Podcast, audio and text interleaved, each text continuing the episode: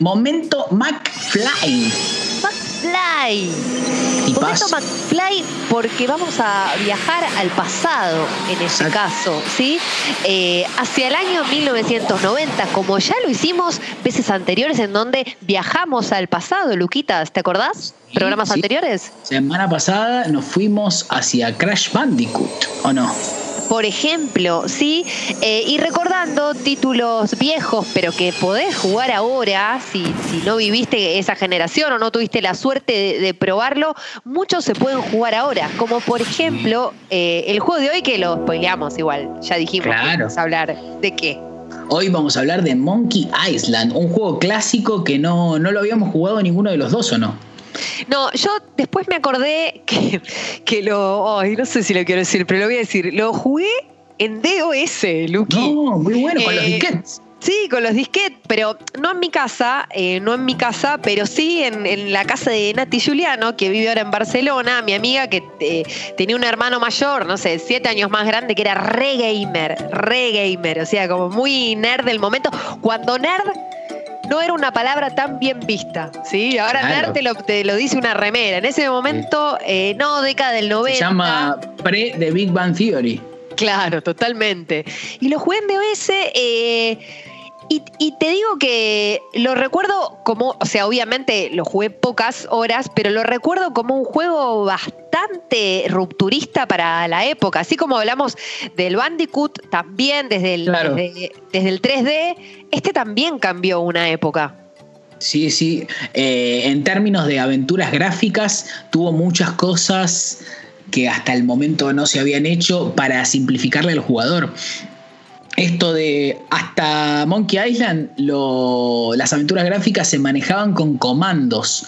Eh, uno tenía que escribir el famoso, como puede pasar ahora en GTA Roll, viste que tenés que poner barra, do, tal cosa, barra. Eh, bueno, lo que fue revolucionario en aquel momento fue esta... En el juego que jugamos hoy en día te viene esta remasterización o, que está más dibujada, pero cuando uno toca F10 automáticamente se le pone la versión de 1990 y tenemos la parte tres cuartos de la pantalla hacia arriba, lo que estamos viendo, digo, al personaje, Threepwood y demás, la aventura, y, un cuartito para abajo tenemos del lado izquierdo todos los verbos posibles que, que se podía hacer y en ese momento eso fue como nos solucionaron la vida. Sí, sí.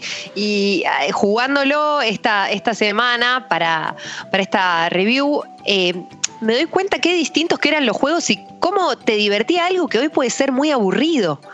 Eh, ¿No? Como un juego guiado por diálogos, con mucho humor igual en el caso de Secret of Monkey, pero digo, ¿cómo, ¿cómo podía tener la paciencia también para aguantar, para esperar, ¿no? Hay, hay una cosa que pasa con este tipo de títulos y con esta forma de narrar, si se quiere, que es como parece ser de otro mundo en términos de la paciencia que requiere y de la propuesta de vení, pasá un rato con este personaje, tranquilízate, no tenés que cliquear mucho, no tenés que tirar, no tenés que meter comandos rápidos en el sentido de ser habilidoso con los dedos. Te voy a contar una historia, vos vas a ser partícipe de esta historia, porque esto es un videojuego, vas a ser un participante activo de esto, pero no desde, desde la complejidad o desde la, velocidad. O sea, tranquilízate. Es casi como que te cuenten un cuento con vos yendo ahí resolviendo esos puzzles.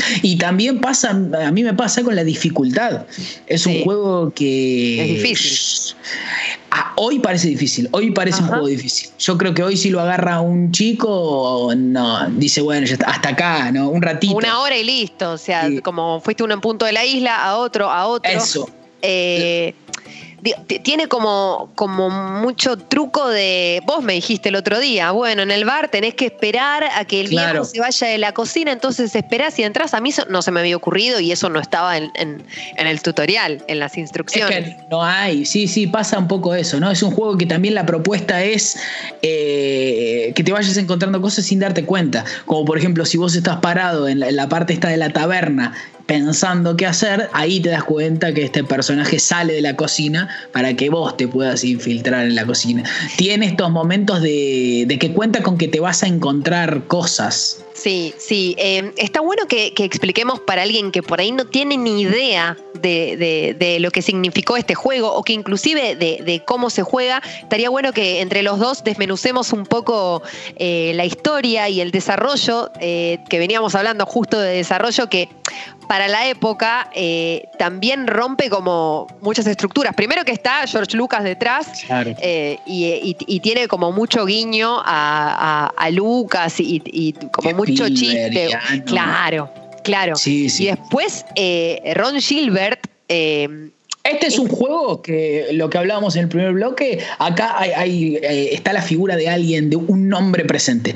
De Secret of Monkey Island y Monkey Island en general está, está directamente, uno dice eso y piensa en Ron Gilbert. Absolutamente. totalmente. Yo creo que viene por el lado de que al Lucas, Lucas Arts Games, no me acuerdo qué nombre le habían puesto a esta empresa de bueno, ahora vamos a hacer videojuegos, viene con eh, viene heredando lo que es cine y demás. Entonces se, buscó asociar un nombre. Como estamos diciendo, estamos hablando de Monkey Island y salen nombres como eh, Lucas, Ron Gilbert, Spielberg. Es como que no, no se piensa tanto en Lucas Arts Games, sino de quién lo hizo, en este caso. Sí, es que creo que, fue uno de los primeros títulos que incorporó como muchos recursos del, cine, por el guion, por la historia, eh, dentro del videojuego. También desarrollaron una plataforma propia, programada por el mismo eh, Gilbert, eh, Scum.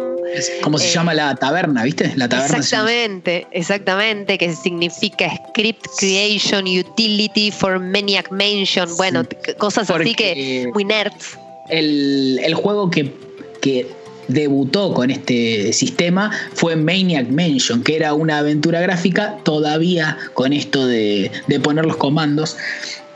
Pero fue donde primero se utilizó, de hecho es un juego también bastante buscado, tiene, está porteado a varios lugares creo que tiene hasta un port a, Nintendo, a NES, que es muy difícil, muy difícil jugar un juego así en NES, ¿no? Pero... Sí, sí, total. Es un juego para, bueno, ahí está, para DOS, para, computadora, para, para manejarlo con, tu mouse. Es el juego del gamer con PC, para mí. Claro, claro, exactamente. Y, y contemos también que, digo, no vamos a contar cuál es el secreto de Monkey Island, pero digo, tal vez entender que vos estás en una isla que hay que hacer, ¿no? Eh, eso está bueno, tiene eh, diferentes puntos, tenés tres misiones.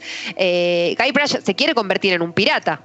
Lo primero, eh, esto parte muy de, por decirlo de alguna manera, del héroe Spielbergiano o de Lucas, esto de que una persona normal hoy es el héroe. Muchas veces Spielberg ha dicho, hoy el héroe es la persona normal, que se puede ver, es como una regla de Spielberg 100%, y en este caso es un muchacho que se llama Guybrush Triple, tiene mucho, muchos juegos de chistes con su nombre, es un pibe normal que quiere ser pirata y de alguna manera este chico normal va a terminar siendo el héroe, el héroe de la aventura esta que después va a devenir en que secuestran también, ¿no? Algo muy, muy clásico, el, secuestro de una, en este caso es una gobernadora, pero eh, deviene también del secuestro de la princesa, de Mario y demás. Se va a enamorar, claro. Eh, iba a tener que ir a salvarla.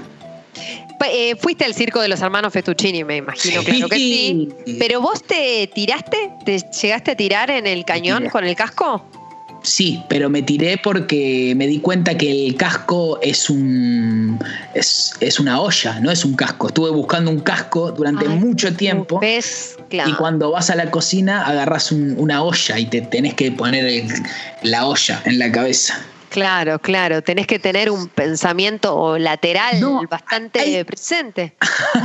hay algo que tiene el juego que no sé si lo, lo tenía en su formato original, que es con H te va tirando te va tirando las eh, pistas, pero sí, me tiene lo enseñaste vos requiere de. O sea, son puzzles. Hoy en día estamos acostumbrados a resolver puzzles mucho más fáciles en juegos.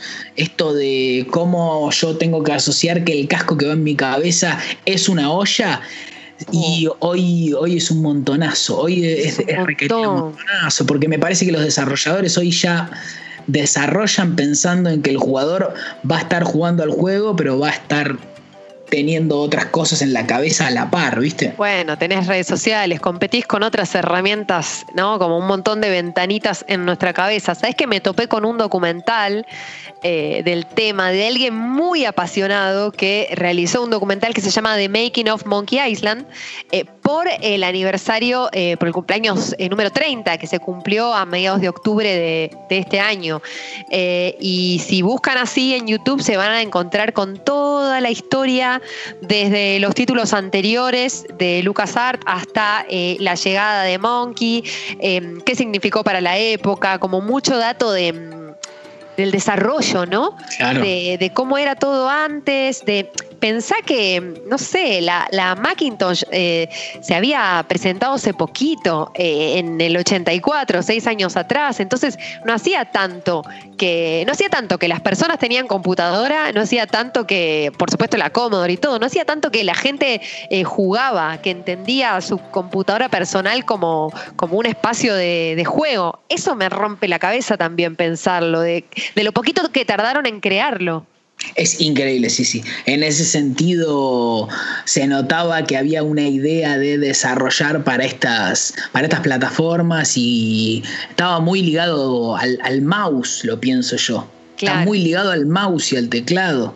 Está bien, se porteó a un montón de lugares. Por eso también es un juego al que yo no había llegado nunca, porque yo nunca fui un gamer de, PC, nunca fui alguien de jugar con mouse. Entonces no he llegado nunca. Aparte lo que tiene de bueno este tipo de juegos, uno puede entrar hoy a a cualquier servicio de estos de, ir a comprar juegos y está muy barato, ¿no? muy, en relación a lo, a lo que uno tiene, a lo que uno, a lo que le da el juego a uno y a lo que está dando en términos meramente económicos, eh, es, el momento. Bueno, son menos de 100 pesos que sale. Eh, yo lo compré por GOG al final. Ah, mira. si la usas. No, no eh, Bueno, tuve un problema con mi contraseña. No, no puedo recuperar mi contraseña de Steam. No sé qué pasó, ¿eh? No sé qué pasó, pero es muy difícil. Es muy tan difícil como que se te, no sé, olvidarte la de TikTok. Claro, claro, claro. Eh, sí, pero es eso. Te los descargas muy fácil, no pesa mucho el juego. Eh, no, es un toque. Eh, la verdad que, está buenísimo. Estaría bueno también que, no sé, desde Escucho Congo en Twitch o desde la cuenta de Oh My Game eh, Congo, eh, sugieran desde la app de Congo, sugieran títulos que, podamos rememorar, que podamos recordar y de los que podamos hablar en este momento McFly tan hermoso. Sí, me gusta, me gusta, porque también tengo muchas deudas pendientes en relación a juegos clásicos, así que me estoy para. Igual voy a terminar Monkey lo quiero terminar ya. Sí, claro, que lo empezaste. ¿Cuántas horas vas? Eh, creo que debo llevar eh, siete, no, seis por ahí. El promedio de juego es cuatro horas y media. Vos ya estás arriba de la media. ah, el promedio de alguien que agarra un videojuego es jugarlo cuatro horas. No, de este. De ah, este. mira. Ah, pero espera, eh, según GOG, tal vez, eh, tal vez en, en quien haya descargado a través de otra plataforma claro. juega un poco más. No, estoy, comprando un, barco. Tengo que comprar el barco para irme a la Monkey Island, efectivamente, ¿no? A ir al, rescate. Así Quiero ser de tu equipo siempre, Luqui. Lo, seguiremos. Eh, bueno, le decimos ahí a todos que vayan tirando, vayan tirando juegos clásicos para esta sección. A mí me, copa mucho esta sección, me copa un montón. Bien, y no puedo dejar de preguntarte, ya que estamos, momento McFly, eh, ¿cuál es tu volver al futuro? Preferida. Eso me habla ah, mucho. Volver al futuro preferida, la 1. La 1. La eh, eh, sí, la 1 tiene, tiene cuenta con algo que es increíble, que es que empieza y termina. En términos de estructura de, guion, generalmente está esto de el primer, primer punto de quiebre, segundo punto de quiebre, que se divide en un tercio, dos tercios y un... no, un cuarto, dos cuartos y un cuarto. Eh, Volver al futuro, uno empieza y está terminando. Cuando te querés dar cuenta, decís, bueno, ya termina y todavía quizás falta una hora de película. Claro, siempre lo ves desde tu óptica más eh, eh, de, cine, claro. Yo voy con la 2. Mira, la 2. Sabés que hace un mes, en una semana, le mostré a las mellis, a mis bendis, eh, Volver al Futuro, la vimos juntos, ¿eh? Juntas. Volver al Futuro 1, 2 y 3 en una semana, con análisis, comentarios, eh, explicaciones también, porque unas niñas de recientes 6 años eh, se pierden un poco en, la historia. Idas y vueltas. Pero me parece que es cultura general para todas las personas. Bueno, el señor Marty McFly bien podría ser Guybrush Threepwood. Totalmente. Bien podría ser. Bien podría ser. Ahora ya no, pero podría haber sido, ¿eh? Viste que hoy está empezando esta cosa de contratar actores para videojuegos. Si hay un Monkey Island, bueno, ya no puede ser eh, Michael Fox, pero el de aquel momento, bien, yo lo, lo, quiero. Es una gran idea, casi como un juego que hay que machear eh, actores, actrices con personajes de videojuegos. Me encanta. ¿Lo hacemos? Resto y resto. Me gusta, resto y también yendo.